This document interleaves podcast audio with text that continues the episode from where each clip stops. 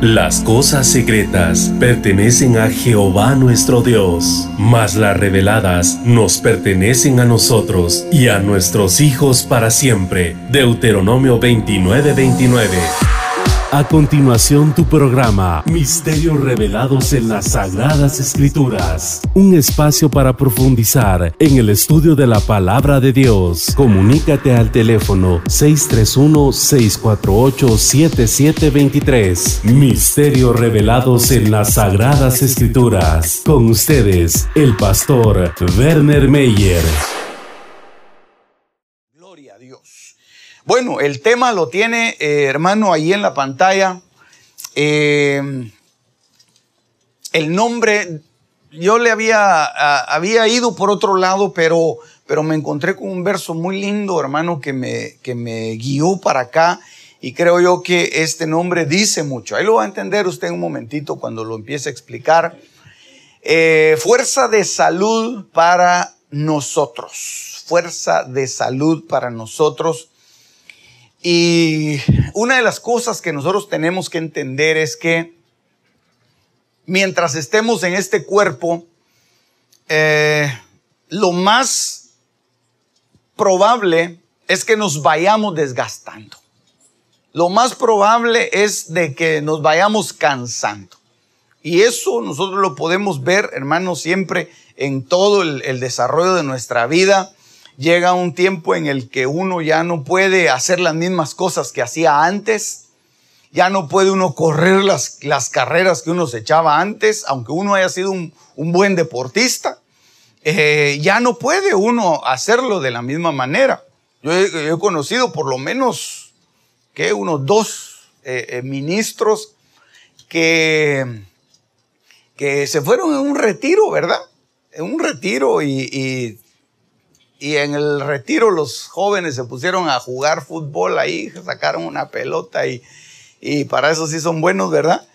Y, y, el, y el pastor dijo, ah, yo también me meto a jugar y solo a que lo quebraran, ¿verdad? y, y, he sabido de varios casos, ¿por qué? Porque quizá fue un, un buen... Eh, deportista en el pasado, pero el cuerpo, hermano, se va desgastando, aunque uno no lo quiera.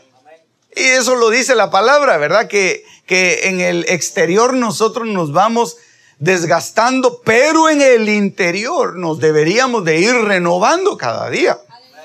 Entonces, en el exterior, hermano, van a suceder muchas cosas. Van a pasar cosas que definitivamente eh, no quisiéramos que pasaran, pero al final de cuentas, eh, pues van a llegar y van a suceder. Y uno le dice, Señor, yo, yo quisiera llegar, yo quisiera llegar a ancianito, pero, pero no loco, ¿verdad? yo quisiera llegar a, a viejito, pero, pero no con achaques. Yo quisiera llegar y alcanzar una edad madura y ser, y ser eh, un hombre centrado, que no se me olvidaran las cosas. Y uno le pide al Señor, hermano, yo creo que esa oración es buena. Y gloria a Dios, yo creo que el Señor nos va a conceder muchas cosas, hermano. Pero uno tiene el temor de que conforme vaya pasando el tiempo, eh, nuestro cuerpo se vaya desgastando. Y al, irse desgastando, las funciones se van perdiendo. Entonces yo creo que una de las cosas que Dios ha dejado para nosotros como pueblo, como hijos de Dios, es que podamos ser renovados, hermano. Que podamos ser eh, otra vez reiniciados. Que podamos recibir de una ah, forma milagrosa eh, la salud la sanidad, la fortaleza y la bendición que tanto anhelamos. Y eso está dispuesto y está disponible para cada uno de nosotros. Y fíjese que este verso que está eh, acá en, Lucas capítulo, eh, el primer capítulo del Evangelio según San Lucas, mire cómo lo, lo pone la palabra del Señor, que es una promesa para nosotros. Y dices, y Zacarías su padre, está hablando de Juan el Bautista, fue lleno de Espíritu Santo y profetizó diciendo, Bendito sea el Señor, Dios de Israel, porque visitó y rescató a su pueblo. Aleluya. Nosotros hemos sido rescatados, hermano. Amén. Dígame, por favor. Visitó y rescató a su pueblo. Usted es parte del pueblo que Dios ha visitado, parte del pueblo que Dios ha rescatado. Y dice acá, y suscitó una fuerza de salud. Es decir, levantó una fuerza de salud. En otras versiones dice un cuerno de salvación. Pero a mí me llamó mucho la atención esta versión, hermano, porque dice una fuerza de salud para nosotros.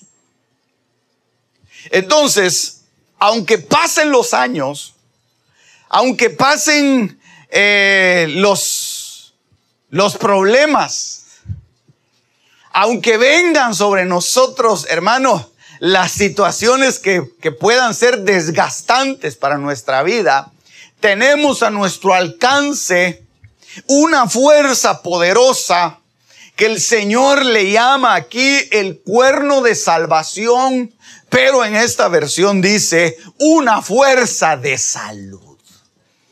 Yo creo que nosotros podemos recibir esa fuerza de salud, hermano. Y está disponible para cada uno de aquellos que se acercan confiando en Él, creyéndole a Él. Y hoy, hermano, precisamente usted se ha acercado a un lugar en donde va a poder recibir la fuerza de Dios porque nos hemos acercado a la mesa del Señor. Y en la mesa del Señor está el pan y el pan representa al Hijo. Y aquí Zacarías está profetizando precisamente del Hijo de Dios. Él ha levantado un cuerno de salvación. Él ha levantado una fuerza de salud. Y esa fuerza de salud se llama Jesucristo y ahora está disponible para nosotros, para todo aquel que quiera. Diga, dígame, por favor, hermano. No se quede callado, hombre. Es una alegría, es una bendición saber que tenemos una fuerza de salud. Aleluya, porque por fuera usted dirá, ah, por fuera me miro viejito, pero por dentro estoy galletudo. Aleluya. Aleluya. Pero usted hasta por fuera se ve joven, hermano. Gloria a Dios.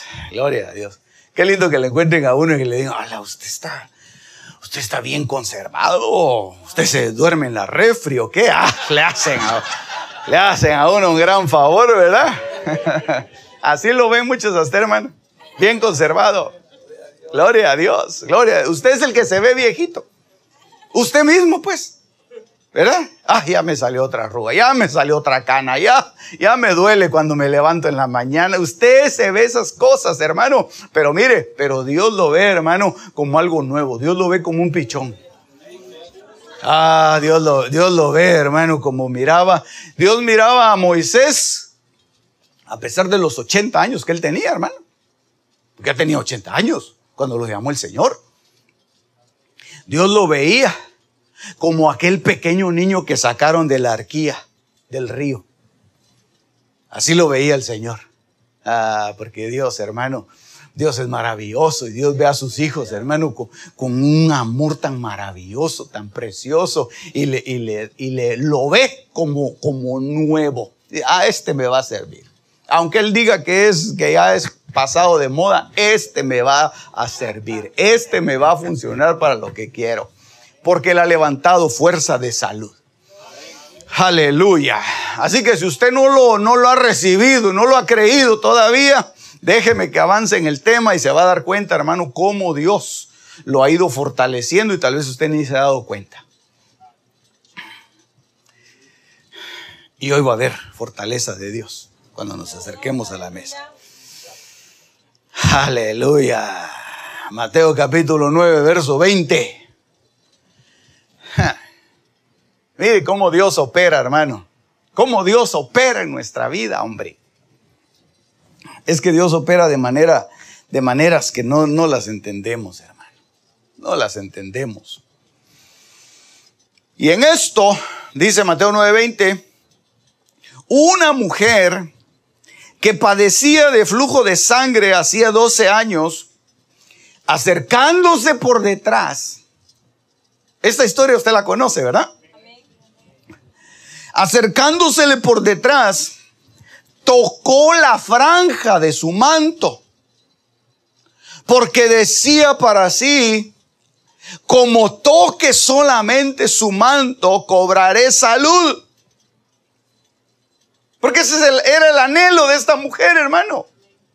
Mas Jesús volviéndose y viéndola dijo, buen ánimo, hija, tu fe te ha, ¿qué dice? Dado la salud. Y cobró salud la mujer desde aquel momento. Si usted ha leído este pasaje, hermano, y, este pasaje se repite en Marcos 5:22, usted ve que hay dos, que hay dos eventos ahí mismo, en esta misma situación. Uno de ellos es esta mujer, que andaba buscando su sanidad que dice la palabra del Señor que ya había gastado tanto dinero en, medicinas, en médicos.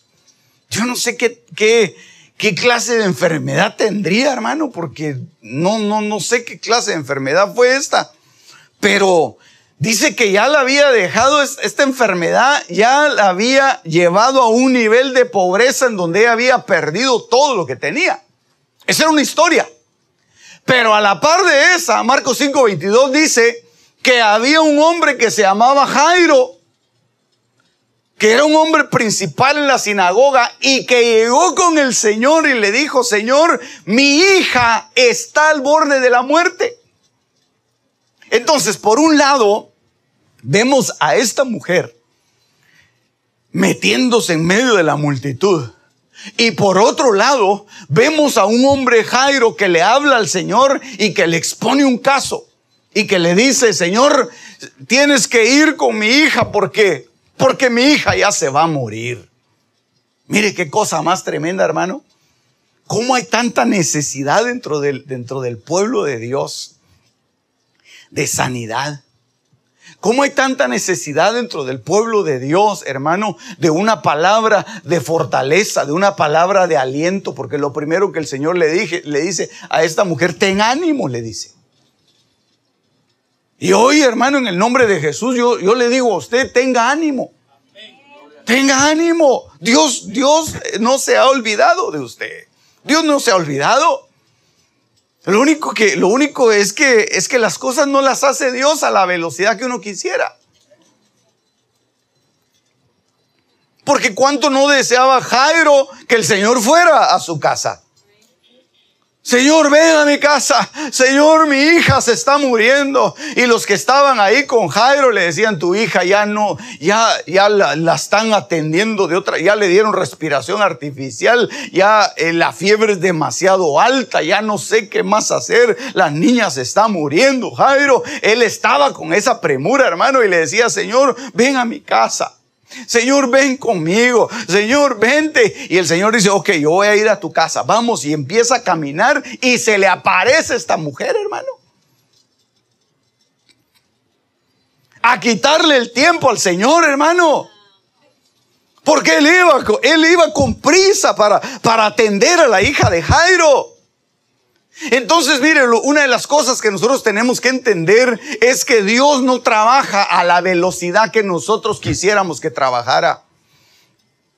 Señor, necesito un milagro, pero eso sí, Señor, lo necesito para, para hoy, porque hoy viene el cobrador.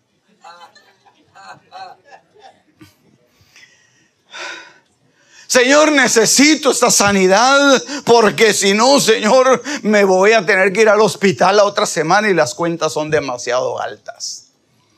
Señor, yo necesito eso urgentemente. Hermano, mire, Dios va a hacer la obra de acuerdo a su divina y preciosa voluntad, pero ten por seguro que Dios no se ha olvidado.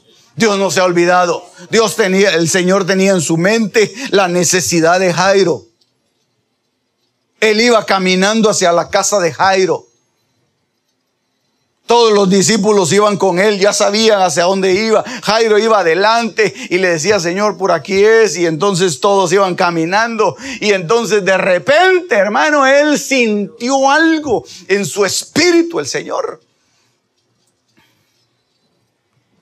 Que lo detuvo. Y fue esta mujer. Lo detuvo en el camino y el Señor se voltea y le dice, ¿quién me tocó? los discípulos también, hermano, estaban, estaban nerviosos porque ellos sabían que Jairo era principal en la sinagoga. Qué hombre importante era Jairo.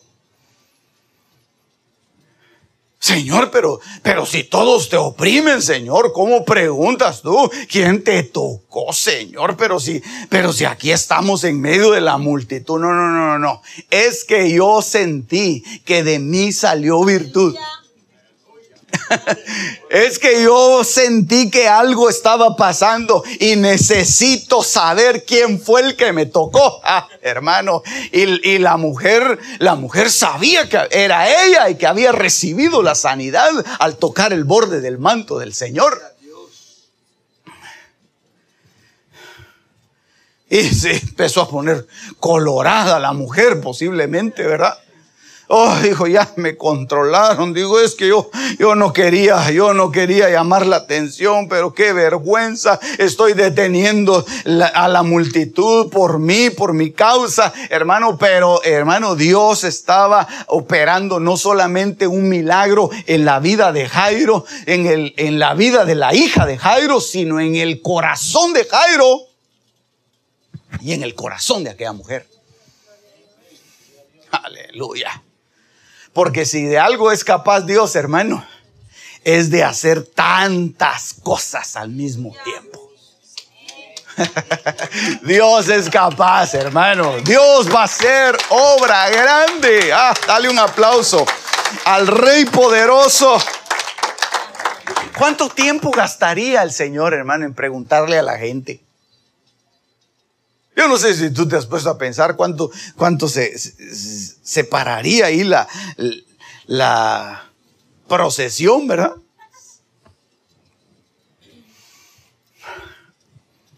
¿Quién me tocó? No, Señor, apurémonos, Señor, porque, porque la hija de Jairo está, seriamente enferma. No, no, no, pero, pero alguien alguien de los que están aquí ha recibido un milagro. Y yo necesito saber quién fue. Ay, hermano, y, la mujer no decía. La mujer no decía, hermano. Y todos ya estaban ahí. De repente, ¿sabe qué? ¿Sabe qué? Entró un mensajero en medio de la multitud. Y llegó con Jairo y le dice, Jairo, ya no molestes al maestro. Ah, yo creo que Jairo agachó la cabeza, hermano. Ay, faltaba poquito tiempo y esta situación nos detuvo. Ya estábamos a punto de conseguir el préstamo, dijo aquel, ¿verdad? Y cabal, nos detuvieron Y allá la vueltecita que daba y aquí nos agarran. Ya estábamos a un paso de salir de esa situación y miren la situación que se nos presenta ahorita. Hermano, para Dios no hay nada imposible. Tú sigue creyéndole a Dios. Sigue creyéndole. Señor, pero si tú prometiste tal cosa y ahí iba en proceso eso, Señor, y de repente se frenó, de repente se paró, de repente algo sucedió, Señor, es que esto no es tu voluntad o qué es lo que está pasando, hermano, sigue creyéndole a Dios. Porque Dios ha planificado, porque Dios ha dicho que te va a bendecir, Dios ha dicho que va a traer sanidad, que va a traer restauración y Él está caminando hacia tu casa, Él está de camino a tu casa, no te muevas de donde tú estás, porque Dios va a llegar y va a tocar la puerta y va a decir, estás ahí, porque traigo lo que habías estado esperando. Y si tú lo estás esperando, tú vas a decir, sí Señor, lo anhelaba profundamente, espéralo. ¿Cuánto tiempo esperó Abraham por la promesa? Ay hermano, Abraham pasaban los años, pasaban los años, llegó a tener casi 100 años. Abraham, hermano. Casi 100 años. Y no aparecía el hijo de la promesa. Pero, pero él dijo, no, si Dios dijo, Dios lo va a hacer. Si Dios dijo, Dios lo va a hacer. Lo que pasa es que Dios no actúa de acuerdo a nuestros moldes. Dios no lo va a hacer en el lugar que tú quieras. Dios lo va a hacer en el lugar que Él ha escogido. Dios no lo va a hacer cuando tú digas. Dios lo va a hacer cuando Él diga. Y su voluntad, hermano, es inmutable. Dios no lo va a hacer en la forma en que tú quieras. Dios lo va a hacer como Él quiera, hermano. No, Señor, es que cuando estaba joven. No, Señor, pero es que cuando tenía plata. No, Señor, pero es que cuando estaba por aquí, estaba por allá. No, el Señor lo va a hacer en el momento en el que Él dijo, ahora hágase. Y se va a hacer. Y se va a cumplir. Oh, bendito el nombre del Señor. Así que tranquilo. No estés ansioso. Echa toda tu ansiedad sobre Él. Si estás ansioso por algo que quieres que suceda, dile, Señor, yo pongo esta ansiedad a tus pies. No te puedes desesperar. Tienes que esperar la promesa. Tienes que esperar lo que Dios va a hacer. Lucas capítulo 19, verso 4. Aleluya. Mira lo que, lo que recibió Saqueo, hermano. Lucas 19, 4 dice, y corriendo delante, se subió a un sicómoro para verle, a un árbol, ¿verdad? Grandote. Porque Jesús estaba a punto de pasar por ahí. Y cuando Jesús llegó al lugar, miró hacia arriba y le dijo, saqueo, date prisa y desciende, porque hoy debo quedarme en tu casa. Hermano, Saqueo ni siquiera, yo creo que Saqueo ni siquiera había hecho la cama ese día, hermano. Él no esperaba visitas. Él no esperaba visitas. Él lo que quería era de curioso subirse y, ver qué es, lo que, qué es lo que estaba pasando ahí abajo. Él sabía que Dios era poderoso. Él sabía que habían hecho milagros, eh, que había hecho milagros del Señor. Él había escuchado la fama de Jesús. Él sabía que, había eh, sanado a un, a un, ciego, le había devuelto la, la vista. Él sabía que había resucitado a un muerto. Esa era la fama que Jesús tenía, hermano. Y Saqueo se puso de lejos, dijo, vamos a, vamos a ver si es cierto. No porque yo tenga alguna necesidad, diría eh, Saqueo, ¿verdad? Sino solo para ver qué es lo que está pasando ahí. Vamos a ir a, vamos a, ir a echar un ojo a ver cómo está la cosa por ahí porque he oído que hacen algunos milagros. He oído que suceden cosas tremendas. Y se subió a un árbol. Digo, aquí de lejos, aquí no me mira. Aquí en medio de todas estas hojas, las ramas, y no hay, no hay problema, aquí me quedo. Cuando él pase, yo lo puedo ver mejor que todos. Porque él lo que quería era únicamente verlo. porque no se creía que tenía necesidad. Hermano, yo creo que todos nosotros tenemos una necesidad. Tenemos una necesidad. Unos quizás más evidente y otros quizás la tratan de ocultar. Pero al final de cuentas, hermano, todos tenemos una necesidad de Dios por mucho que tú mires a alguien que, que, se comporta muy bien, que tiene un matrimonio ejemplar, que sus hijos son hombres de bien, lo que tú quieras, pero tiene necesidad de Dios. Tiene necesidad de Dios. ¿Tú tienes necesidad de Dios? ¿Tú necesitas al Señor? Pero si se te ve muy bien.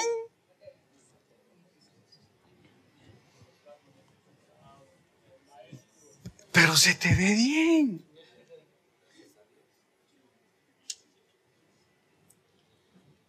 Sobre todo cuando andas ahí en tu tremendo, en una tremenda nave, hermano.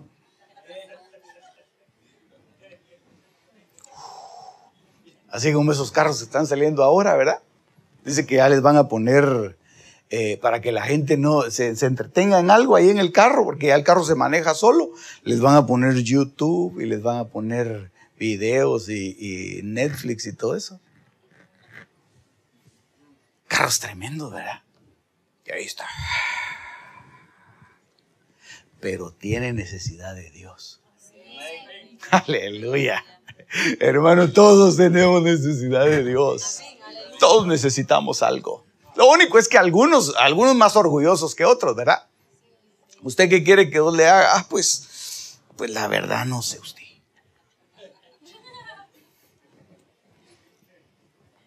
Pues yo vengo aquí al culto para hacerle un favor ahí al hermano, por acompañarlo, para que se sienta bien, para que mire que aquí estoy y que, y que lo estoy apoyando. No, no, no, no, hermano, no te confundas. Tiene necesidad de Dios. Tiene necesidad de Dios. A la iglesia tú no llegas a apoyar. Ah, vamos a apoyar al pastor para que, para que él se sienta. No, no, no, no, no, no te confundas. No te confundas. Tiene necesidad de Dios. Necesita de Dios, necesita de Dios. Aleluya. Ese es, el, error de mucha gente, hermano. Ese es el error de mucha gente. Dice, no, vamos a ir a apoyar. ¿A qué va la iglesia? A apoyar. Dice, vamos a una actividad a apoyar. Va a venir el evangelista, apoyemos. No, no, no, no vengas a apoyar. Te estás subiendo al sicómoro. No vengas de mirón. ya se puso, ya el pastor ya se puso agresivo. Tranquilo, pastor, tranquilo. No te pongas de lejos.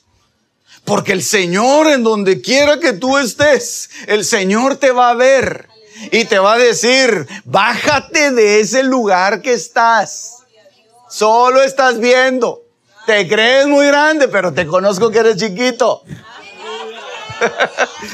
Por eso es que estás ahí arriba. Por eso es que solo miras. Por eso es que solo le pasas revista a todos, conoces a todos, porque a todos los, has controlado bien. ¿Cuál es su vida? Eres un recaudador de impuestos, conoces la vida de la gente, conoces la vida de todos, pero no conoces tu propia vida, saqueo. No conoces tu propia vida, hermano, y el Señor lo, lo baja, no de la moto, sino lo baja del sicómoro.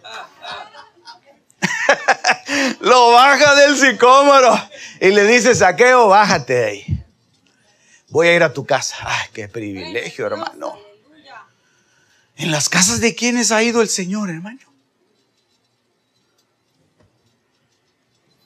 ¿A la casa de quién fue? Ayúdeme, por favor, usted que ha leído la Biblia.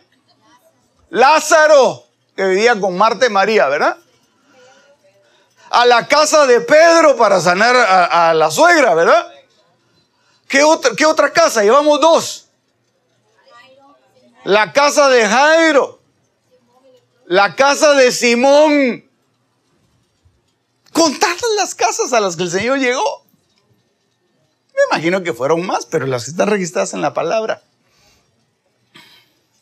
Entonces, hermano, es un privilegio enorme, precioso, que el Señor nos vea y que nos diga, voy a llegar a tu casa. Voy a ver qué es lo que hay en tu casa. Porque tiene el Señor un especial interés en ti. El Señor te anda buscando. En donde tú te pongas, Dios te va a ver. Dios te va a observar. Y Dios te va a decir, no, quítate de ese lugar. Ese lugar no te corresponde. Vamos a tu casa. Vamos a ver qué es lo que está sucediendo en tu hogar, porque ahí voy a empezar yo a trabajar contigo. Ahí voy a empezar a hacer milagros en tu casa. Hermano, los mayores avivamientos de la historia han empezado en casas. Han empezado en casas. Aleluya. Así que no esperes un avivamiento, hermano, en un estadio. Tiene que empezar en tu casa. Tiene que empezar con los tuyos. Date prisa, saqueo. Desciende porque hoy debo quedarme. En otras palabras, debo hospedarme en tu casa. Hmm.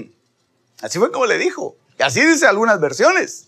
Debo posar en tu casa. A la casa, eh, hermano, a la casa de Marta llegaba el Señor a comer, pero se iba. A la casa de Simón el leproso llegó, comió con Simón y se fue.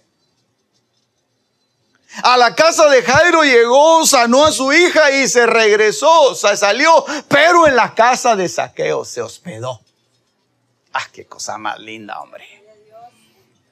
Qué cosa más maravillosa, hermano. Dios quiere hospedarse en tu casa. Dios quiere quedarse contigo. Aleluya. Así que ábrele la puerta de tu corazón y dile, Señor, entra a mi casa, Padre. Entra a mi casa, Señor. Yo quiero que tú veas todo lo que yo tengo aquí. Y que revises cada rincón. Él se apresuró. Mire, se apresuró a descender, hermano. Eso quiere decir que sí, él sabía que tenía necesidad. Y le preparó un lugar al Señor y lo llevó a su casa. Y usted sabe la historia, hermano. ¿Qué fue lo que pasó con Saqueo? El Señor le cambió su corazón. Señor, yo la mitad de mis bienes voy a dárselo a los pobres. Y si en algo he defraudado a alguien, yo se lo devuelvo cuadruplicado, Señor. Pero, pero qué cosa más linda. Y sabe qué dice el Señor hoy ha llegado la salud a esta casa. Aleluya. Dios quiere traer salud a tu casa. Todo lo enfermo se va a ir. Todo lo podrido se va a quitar todo lo que ya no sirve se va a hacerse a un lado porque Dios va a traer salud a las casas. Dios va a traer una restauración a las casas. En el nombre de Jesús. Dele un aplauso al Rey. Si lo crees con todo tu corazón. Dice la palabra, hermano. Dice la palabra que algunos sin saberlo hospedaron ángeles. Sin saberlo hospedaron ángeles. Fíjense nosotros, hermano, qué cosa más linda, hombre. Porque tenemos la bendición de recibir, de recibir ministros. Y los hospedamos, hermano. Y dejan una bendición. No, no una bendición para el hotel. El hotel, gloria a Dios, ahí va a ser bendecido de alguna manera, hermano. Pero dejan una bendición para aquellos que, que nos estamos de alguna manera esforzando para darle un buen hospedaje a un ministro. Y ahí se queda el ministro. Dice que en una ocasión al apóstol Ríos, el pastor de mi pastor, que hasta con el Señor, lo llegaron a visitar. Un hombre profeta. Se suponía que era profeta. y le llegó a tocar la puerta. Y le dijo, ¿usted es el, el doctor Ríos? Sí, le dijo. Necesito quedarme en su casa. ¿Usted qué haría si alguien le llega a decir eso, hermano? De una patada lo saca, ¿verdad? Pero Dios le dio testimonio de que era un hombre de Dios. Y, y, al, y al doctor le estaban, lo estaban extorsionando. Había una banda de extorsionistas que lo estaban fastidiando. Y este hombre llegó, le pidió un lugar y le dijo, eh, déjeme cualquier lugar, yo no voy a dormir, yo solo voy a estar ahí un poco de tiempo y de ahí me tengo que ir.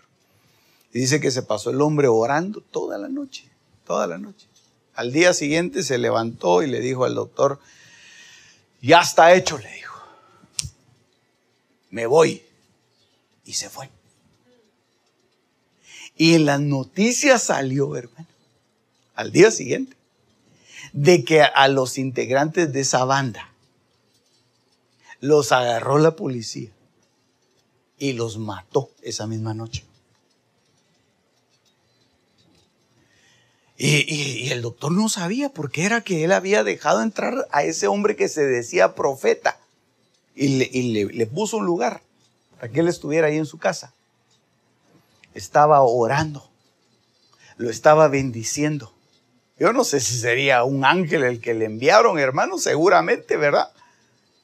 Pero, pero hermano, nosotros, nosotros sin saberlo, muchas veces estamos abriéndole las puertas a, ministros. Literalmente son ministros, pero son potestades que nos van a cubrir y que nos van a cuidar. Que nos van a cuidar. Yo creo que una de las cosas, hermano, que nosotros debemos de, aprender es que el que recibe a un profeta como profeta, recibe bendición de profeta. Aleluya. Y entonces, y hermano, y nosotros no podemos despreciar eso. No podemos despreciar eso. Y entonces aquí lo que yo veo es que a Saqueo, hermano, no lo, no lo fue a buscar un profeta.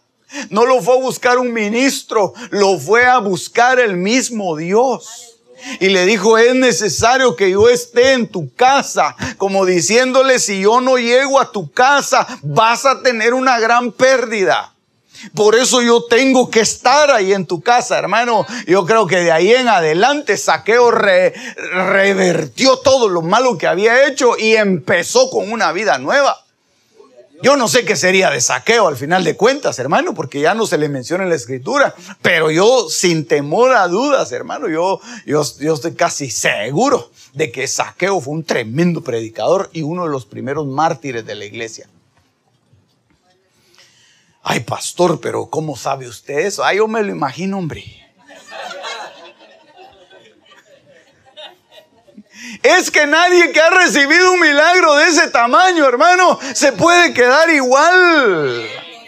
Nadie que ha recibido la visitación de Dios puede ser el mismo otra vez, hombre. Algo cambió, algo le restauró el Señor adentro y algo hizo que Él cambiara su vida y volviera otra vez a reiniciar. Yo no sé si Saqueo era casado, divorciado, unido, viudo. No sé, hermano, que era Saqueo, pero lo que sí sé, hermano, es que la sanidad llegó a esa casa y todas las cosas empezaron a ir bien. Todas las cosas le empezaron a salir bien a saqueo en el orden de Dios. Dios te quiere bendecir en el orden. Dios quiere que lo que tú tengas sea en el orden, con honestidad, con integridad. Tú no tienes por qué andarle jugando la vuelta a nadie, hermano. Tú tienes que ser tal y como Dios quiere que seas, en honestidad, en integridad. Aleluya. ¿Cuántos están gozosos? Dele un aplauso al Señor. Oh, bendito su nombre. Lucas capítulo 21, verso 16. Oh, hemos aprendido a ser hospedadores, hermano. y vamos a seguir siéndolo. Hemos aprendido, hermano, a ser insistentes y vamos a seguir siéndolo. Hemos aprendido a ser pacientes y vamos a seguir esperando en Él.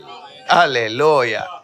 Puro Jairo. Seréis entregados, dice, por los padres y hermanos y parientes y amigos. Y matarán algunos de entre vosotros y seréis aborrecidos por todos a causa de mi nombre. Y no perecerá un cabello de vuestra cabeza. bendito el Señor. Pero, pero mire lo que está aquí escrito en, en rojo, hermano. Dice, con vuestra constancia. ¿Vuestra qué?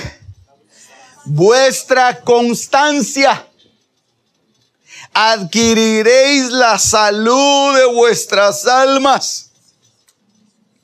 Entonces, hermano, una de las cosas y una de las claves maravillosas para poder ser sanados, para poder recibir ese cuerno de sanidad, ese cuerno de salvación, esa salud para nuestra vida, es ser constantes. Constantes. Si tú aprendes a ser constantes, ah, tienes la mitad del camino ya recorrido. Constante. Oh, hermano, es que es que viera que yo tengo mucho tiempo de estar haciendo lo mismo y no paso de donde estoy. Sé constante. No desmayes. Sé insistente resiste, aguántate, porque Dios, Dios verá esa actitud. Dios verá esa actitud. Con vuestra constancia adquiriréis la salud de vuestras almas. ¿Qué es alguien constante, hermano? Es alguien que está siempre. Que no se echa para atrás y el hermano fulano, ahí es. Oh, seguro que ahí estaba el hermano fulano. Ya saben que él es constante. Él es constante. por eso fíjese que una de las, de las actitudes maravillosas, hermano, que, que yo veo en, en aquellos que reciben milagros, es que no se dan por vencidos tan fácilmente. Yo no sé si usted se recuerda de un ciego que se llamaba Bartimeo. Ahí estaba el ciego, hermano. Pero se recuerda cuál fue la actitud de Bartimeo. él estaba, hermano, parado así cuando vio. Estaba en Jericó, ahí vivía él. Vio que empezó a pasar la multitud. Y dijo, ¿quién es el que viene? Que como no miraba, ¿verdad? Solo oía. Es Jesús. Y entonces Bartimeo, hermano, creo que se levantó Bartimeo en ese momento. Jesús, dijo. Jesús, sí, hombre, es Jesús. Jesús, dijo. El hijo de David, sí, hombre, él, tranquilo. Y yo, eh, yo lo que me imagino es que sí pegaba de gritos.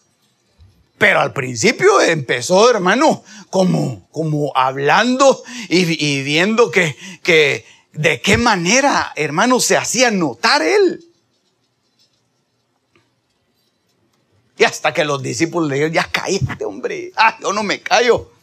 Si es mi única oportunidad que yo tengo de recibir sanidad, de recibir salud, si yo lo que quiero es mirar y empezó a gritar, hermano. Ah, ¿quién callaba? Bartimeo, ya callen. Ese bullanguero no se calla, ya el Señor ya lo oyó, pero eh, hermano, él seguía gritando. Yo creo, hermano, que si el Señor no, no le hace el milagro, todavía estaría gritando Bartimeo, hermano.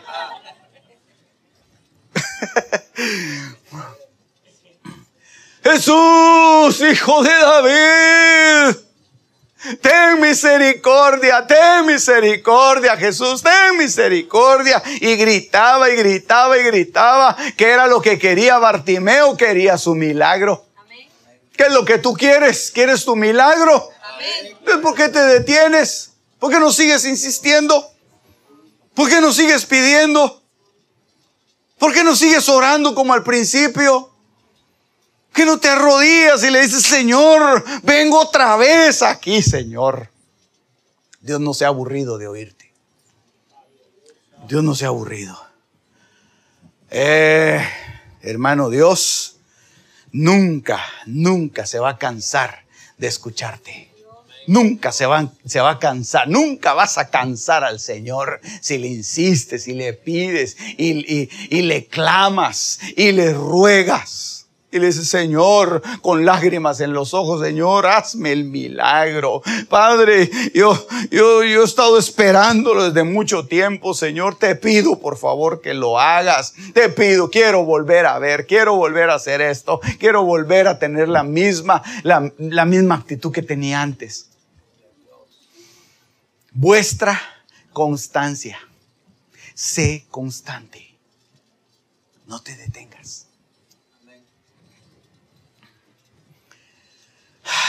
¿Cuántos estaban tal vez hoy a punto de tirar la toalla, verdad? ¿Cuántos estaban hoy a punto de decir, no, ya, hasta aquí?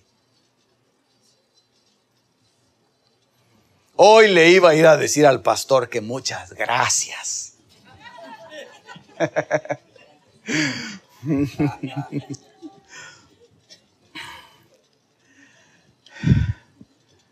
Pero como yo no acepto que me digan muchas gracias, generalmente solo se van, ¿verdad? en el fondo, gracias, pastor, pero ya sé que no me va a dejar ir, entonces me le escapo por aquí. Sé constante. Sé constante. Empieza otra vez a hacer las cosas que hacías antes. Empieza otra vez a buscar a Dios. Ay, no, pastores, que fíjese que ha entrado una frialdad. Yo llego al culto y no es como antes, dice. Viera antes yo como me gozaba en los cultos, viera solo, em, yo hasta miraba la nube de gloria que, que descendía. Yo empezaba a temblar y empezaba a llorar. Yo no me podía contener. A mí me tenían que llegar a agarrar entre dos hermanos porque yo era, yo era pero fogoso, no sé ahora qué es lo que está pasando, yo creo que la iglesia está cambiando, es algo diferente. No, no, no, posiblemente has dejado de ser constante. Ya deja de estar en el Facebook. Ya deja de estar en, en las redes sociales. Todo el día, hermano. Aún hasta los, a los, hasta los teléfonos, hermano, tienen, mire, en, los, los fabricantes de esas cosas le han puesto aplicaciones para que uno le ponga límite, porque se vuelve una adicción. Se vuelve una adicción. Estar en el celular. No sé si usted conoce gente adicta, pero ahí están, hermano. Este ya lo vi, como aquellas estampitas que uno cambiaba de los álbumes, ¿verdad? Ya, ya, ya, ya. Pero si ya la vio, entonces ¿para qué la sigue viendo? Y eso, hermano, eso hace que, se pierda la devoción y lo que hacías antes. Oh, es que da tentación estar ahí, entonces deja el celular a un lado. Hay gente que aún en el culto, hermano, está, está, está en el Facebook, hermano. Aquí no, obviamente.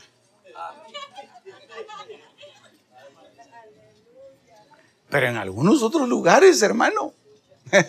Allá por la Patagonia. Ahí están, hermano, en el, en el, en el celular.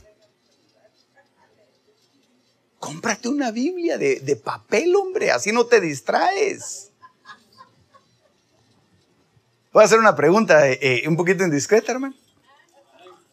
¿Cuántos tienen Biblia aquí? ¿Cuántos trajeron Biblia hoy? No lo voy a regañar, no lo voy a regañar, no, no, no, no, no, no, no. Solo estoy haciendo una estadística, un muestreo.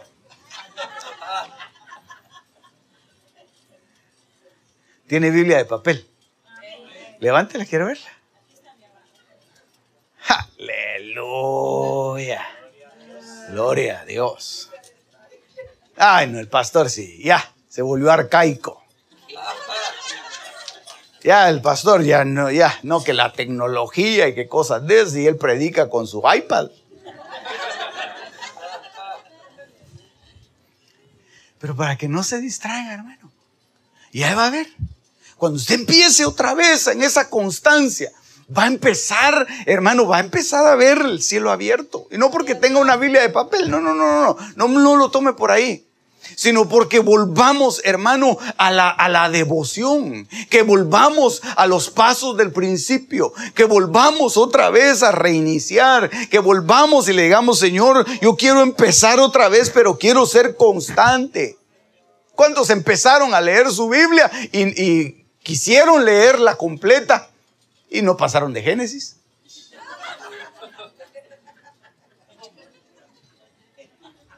Sí, ya cuando, no, es que, es que ya no pude. ¿Por qué no empiezas? Ya empezamos, ¿verdad?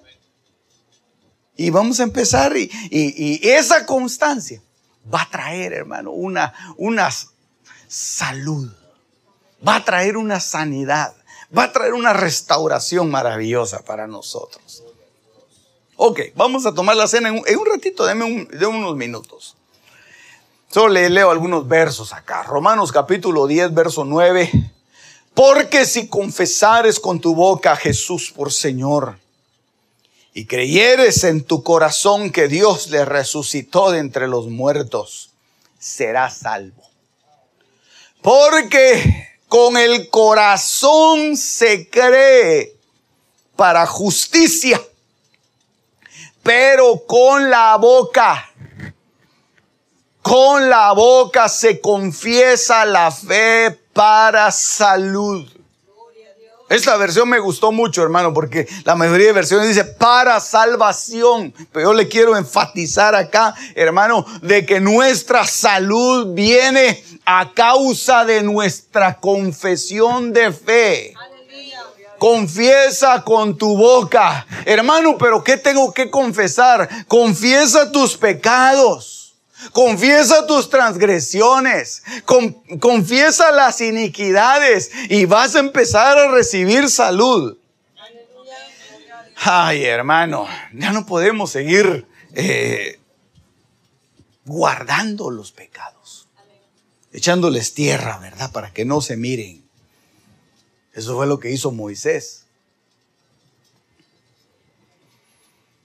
Lo eh, agarró, hermano, y dijo, ah, esta es la época de salvación para Israel, y entonces voy a empezar matando egipcios. Mató uno y lo enterró en la arena y, le, y lo, lo cubrió bien y pensó que nadie se había dado cuenta.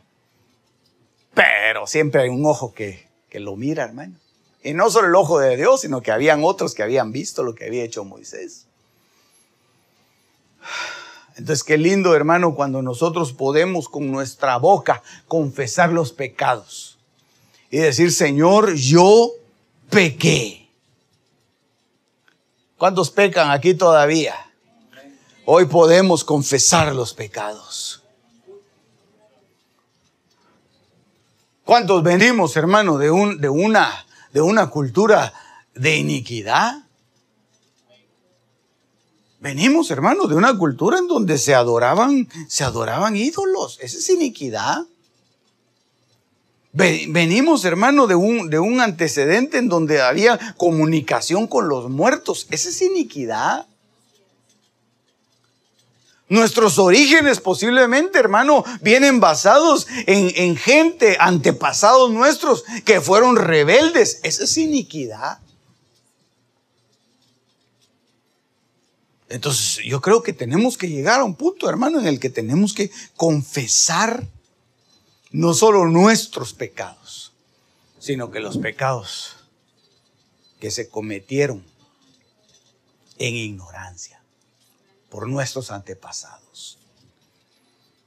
Hay mucha gente que no puede, hermano, no puede fluir en el Evangelio porque todavía están amarrados con iniquidades del pasado. Un tiempo de confesión. Y hoy delante de la mesa vamos a llegar a confesar. Hoy delante de la mesa, hermano. Cuando estés ahí con tu, con, tu trozo de pan y tu copita de vino, tú puedes confesar y decir, Señor, hoy te pido perdón por lo que hizo fulano, mis abuelos, mis bisabuelos, porque no te temían. Hermano, hasta, ¿sabe qué? Hasta herencias de qué vienen dentro del pueblo de Dios? De ateísmo. Y esa es una enemistad en contra de Dios. Y ahora hasta, hasta, hasta los, los, los, creyentes, a veces hasta, hasta jocoso es, ¿verdad? Ay, el, el abuelo fulano ni creía en Dios, fíjese, ja, ja, se ríe, hermano. Negaba a, a Dios. Eso hay que confesarlo. Eso hay que votarlo. Porque va a llegar un día, hermana, en que nos vamos a tener que presentar delante del Señor. Con nuestras vestiduras delante del Señor limpias libres de pecado, libres de iniquidades, libres de transgresiones. Y para eso es que el Señor nos ha dado la mesa hoy. Yo voy, rápido porque ahorita vamos a orar. Ahorita vamos a orar. Mire pues. Salmo 107. Solo este verso le leo. Verso 18. Su alma aborreció todo alimento y se acercaron hasta las puertas de la muerte. Y entonces en su angustia clamaron al Señor y Él los salvó de sus aflicciones. Él envió su palabra y los sanó y los libró de la muerte.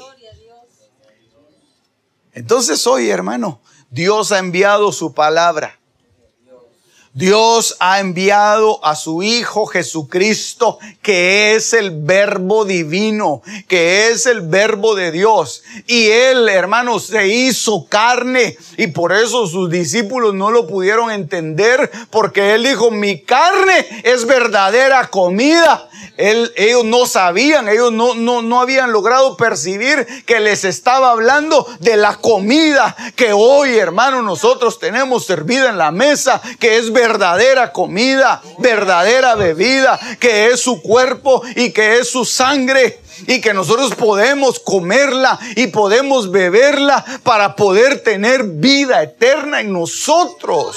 Dios lo ha dejado para nosotros, hermano. Ah, qué Dios más maravilloso y más precioso, hombre. Y entonces viene un proceso de sanidad. Viene un proceso de restauración. Viene un proceso precioso, hermano, sobre nosotros. Mire, pues yo no sé si usted se recuerda, y con eso voy a terminar. Mire, pues, no se recuerda usted cuando David pecó. ¿Con quién pecó? Betsabe.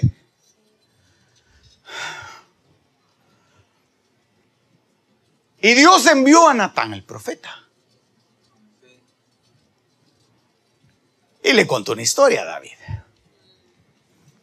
Pues fíjate, David, que había un hombre que tenía una corderita y le, dijo todo. Lo que hizo David fue que en ese momento se arrepintió. Mire hermano, el arrepentimiento abre la puerta para una restauración plena. Si nosotros estamos dispuestos a arrepentirnos, Dios nos va a dar una restauración plena. Le dijo, ok, Dios ha remitido tu pecado, le dice Natán. Pero el hijo que vas a tener con Betsabe se va a morir. ¿Qué fue lo que hizo David? Se fue a orar, se encerró en un cuarto, no quiso comer. Y pasaron los días y el niño se puso cada vez más enfermo y más enfermo y más enfermo. Hasta que lo que usted ya sabe, el niño se murió. Y cuando el niño murió, David entendió, hermano. David entendió que Dios le estaba dando una nueva oportunidad. Por eso es que a Jesús, precisamente el ciego Bartimeo, le decía, Jesús, hijo de David. Porque era el hijo que había sido sacrificado para que David tuviera vida. Hijo de David, ten misericordia de mí. Y efectivamente, hermano, el hijo de David fue el que voluntariamente, como cordero, entregó su vida y cuando entregó su vida, cuando David vio que su hijo había muerto, hermano, él se levantó y todos pensaban, decía David ya no, si él no quiso comer cuando estaba el niño enfermo, ahora menos. No le vamos a dar la noticia, qué cosa más tremenda. Lo que no sabían, hermano, es que era, era algo profético. Era algo profético para nosotros, hombre. David, ¿qué pasó? Ah, es que no sé cómo decirlo, David, ah, ya sé. Ni siquiera se lo tuvieron que decir. El niño murió. Oh, no te lo queríamos decir. No hay problema, dijo. Es la misericordia de Dios. Porque vino como un cordero. Entonces se lavó, se limpió bien, hermano, y, dijo, bueno, ahora vamos a comer. Aleluya. Por eso, hermano, mire, ahora tú te puedes acercar a la mesa, no porque tú eres digno, no porque tú te lo mereces. No porque tú te lo mereces. Nosotros no nos merecemos, hermano. El pan y el vino que está servido en la mesa somos inmerecedores de tremenda bendición. Pero por aquel que fue sacrificado, por aquel cordero hermoso que entregó su vida, es que hoy nosotros nos podemos acercar a la mesa con libertad y con la frente en alto y recibir la copa y recibir el pan y decir, Padre, gracias por esto. Gracias, Señor, porque yo no tenía acceso, pero tú me viste con ojos de misericordia. Tú perdonaste mi pecado, mi transgresión, mi iniquidad. Me has lavado y por eso hoy tengo acceso al pan, a la mesa, al vino. Solo por su sangre. Hermano, ¿y qué fue lo que hizo David? Tráiganme comida. Se quedaron asustados, hermano. Y tráiganme una botella de vino. Aquí no le vamos a dar botella de vino a usted, hermano. No se me emocione. Aquí le vamos a dar copita de vino.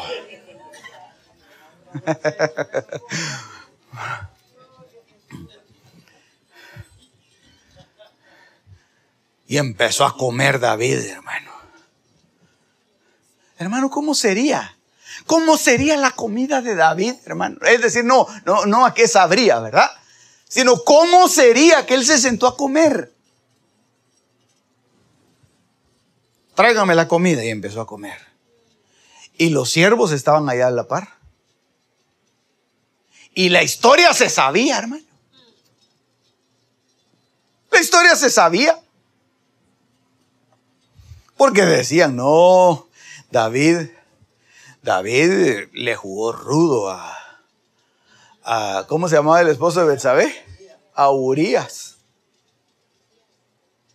David, David lo traicionó siendo él un, un hombre fiel, un hombre íntegro. Hasta daba su vida por David y, y David le hizo daño. ¿Cómo puede ahora venir a sentarse a la mesa? ¿Con qué cara se va a sentar a la mesa el rey David si él debería estar en el exilio? Él debería de haberse ido como vagabundo fuera. Sáquenlo del palacio. Él mismo debería de haber abdicado al trono. Quizá esos fueron los pensamientos de, de los, de los siervos y de la gente que estaba ahí cerca. Porque como siempre gente metiche, hermano. Y como siempre hay gente que lo juzga a uno, ¿verdad? Ah, sí, ahora ya toma Santa Cena. Cuando es un... Eh, yo lo conozco de dónde vino. Ahora sí, ¿verdad? Hasta servidores. Y no lo digo por los servidores, porque son una bendición, ¿verdad? Pero aunque los critiquen a ustedes, hermano. ¿Qué?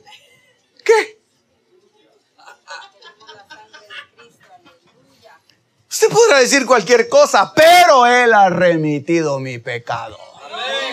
Él me ha hecho una nueva criatura. Él perdonó mi iniquidad. Él perdonó mi transgresión. Aleluya. Aleluya. Por eso nos podemos acercar a la mesa de salud, a la mesa de sanidad. Oiga, hermano, Salmo 107 y con eso termino. Su alma aborreció todo alimento y se acercaron hasta las puertas de la muerte.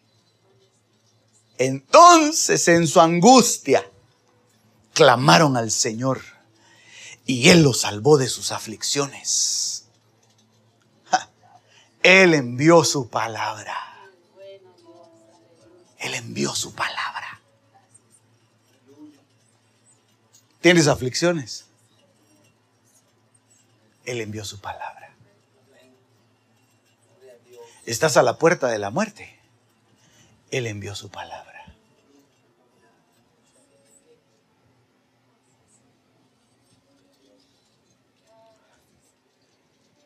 ¿Cuántos estarán en aflicción hoy? Él envía su palabra. Las cosas secretas pertenecen a Jehová nuestro Dios, mas las reveladas nos pertenecen a nosotros y a nuestros hijos para siempre. Deuteronomio 29:29. 29. Este fue tu programa Misterios Revelados en las Sagradas Escrituras. Te esperamos en el próximo de la serie con el pastor Werner Meyer. Comunícate al teléfono 631-648-7723.